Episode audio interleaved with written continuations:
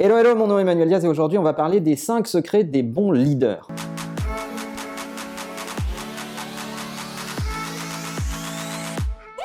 Dans beaucoup d'organisations, on parle de la crise du management et du management de proximité. Il y a cette obsession à vouloir rajouter des managers face à euh, des problèmes de disruption, de changement, de transformation digitale. On en parle souvent ici sur la chaîne. Est-ce que la bonne façon de faire, c'est de rajouter des managers ou est-ce que la bonne façon de faire, c'est de se poser la question de est-ce qu'on explique bien où on va et pourquoi on y va? Parce que c'est pas tout à fait euh, le même diagnostic et ce ne sont donc pas tout à fait les mêmes conclusions à mener.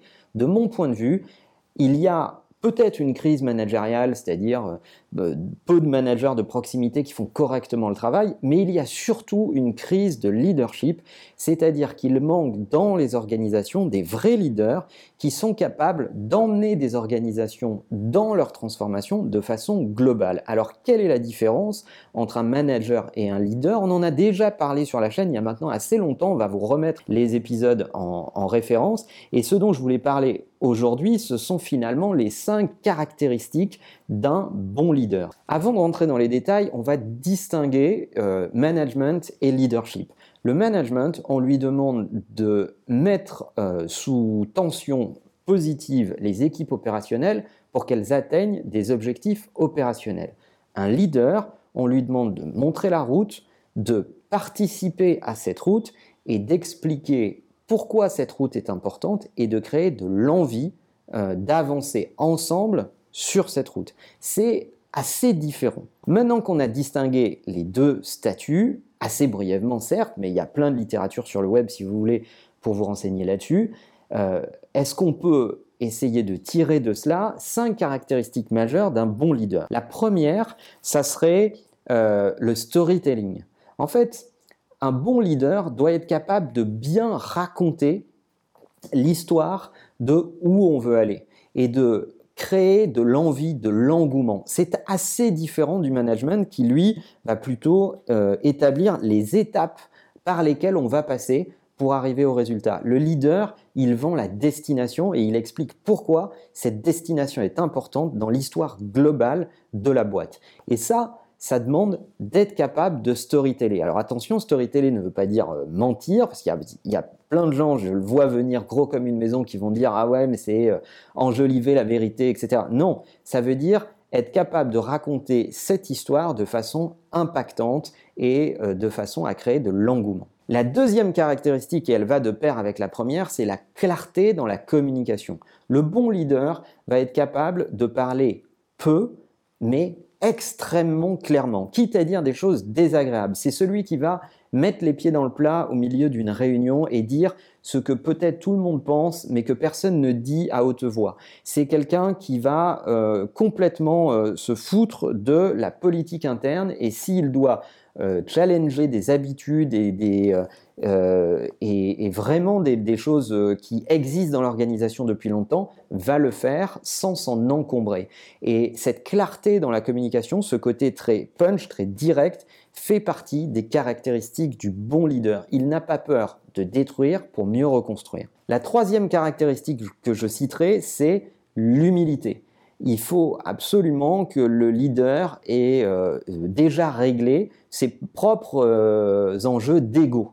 Euh, il faut qu'il se soit prouvé des choses à lui-même et qu'il en ait prouvé à d'autres à travers sa carrière pour pouvoir être dans une approche humble dans la façon dont il conduit ses troupes euh, dans ce, chemin vers les challenges qui les attendent. Il faut donc qu'il ait des convictions fortes, mais il faut aussi qu'il soit capable d'autocritique et d'autocritique publique et qu'il soit capable de dire quand il s'est trompé et pourquoi il va falloir changer, etc., euh, etc. Cette caractéristique de l'humilité va normalement créer de l'union autour de lui parce qu'on va reconnaître en lui une euh, capacité à être honnête et intègre, et donc avoir envie de le suivre, qui est la caractéristique d'un leader. La quatrième caractéristique, c'est le réalisme. Si vous avez un leader qui vous fixe des objectifs complètement inatteignables et que toute l'organisation se dit mais il rêve complètement parce que ça fait très longtemps qu'il n'a pas fréquenté la réalité du terrain et donc les objectifs qu'il fixe sont vraiment très loin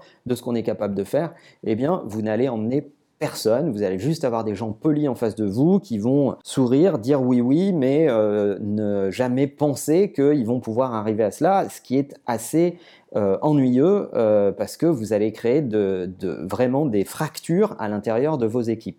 Donc un bon leader doit être capable d'être extrêmement réaliste sur les forces qu'il a, sur les opportunités qui l'entourent, sur sa position sur le marché, sur les moyens qu'il a à disposition et composer avec cela. Et il doit aussi être capable de dire à ses équipes euh, de ne pas rêver trop, de ne pas s'emballer, mais de faire exister ce réalisme dans la tête de ses équipes qui elles-mêmes parfois se prêtent à rêver à des positions, des postures, des forces qu'ils n'ont pas. Et enfin, la cinquième caractéristique qui est évidente pour être un bon leader de mon point de vue, c'est l'exemplarité. On ne peut pas être un bon leader juste pour raconter une histoire, dire c'est là qu'il faut aller, maintenant démerdez-vous, c'est le boulot de vous et des managers.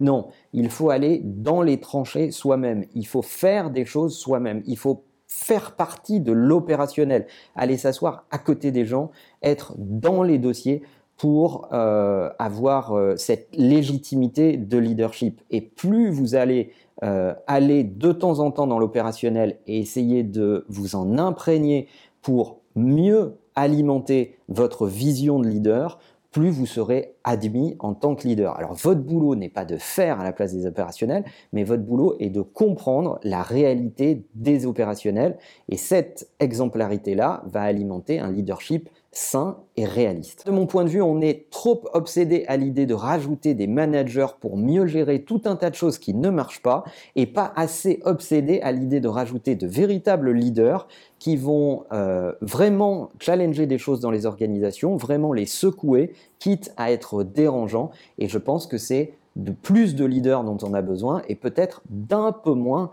de managers. Alors je ne sais pas comment ça se passe dans vos organisations à vous, dans vos entreprises. Est-ce que vous avez euh, vraiment beaucoup de leaders ou pas? Est-ce que le, leadership n'est incarné que par les fondateurs ou les créateurs de la boîte ou est-ce que finalement il y a d'autres leaders qui ont pu émerger dans l'organisation? Racontez-nous tout ça dans les commentaires. N'oubliez pas que l'ensemble de ces contenus sont aussi disponibles en podcast sur à peu près toutes les plateformes, de vous abonner à cette chaîne si ça n'est pas fait et de cliquer sur la petite cloche pour être alerté à chaque fois que je publie un nouvel épisode. Et en attendant, je vous dis à bientôt.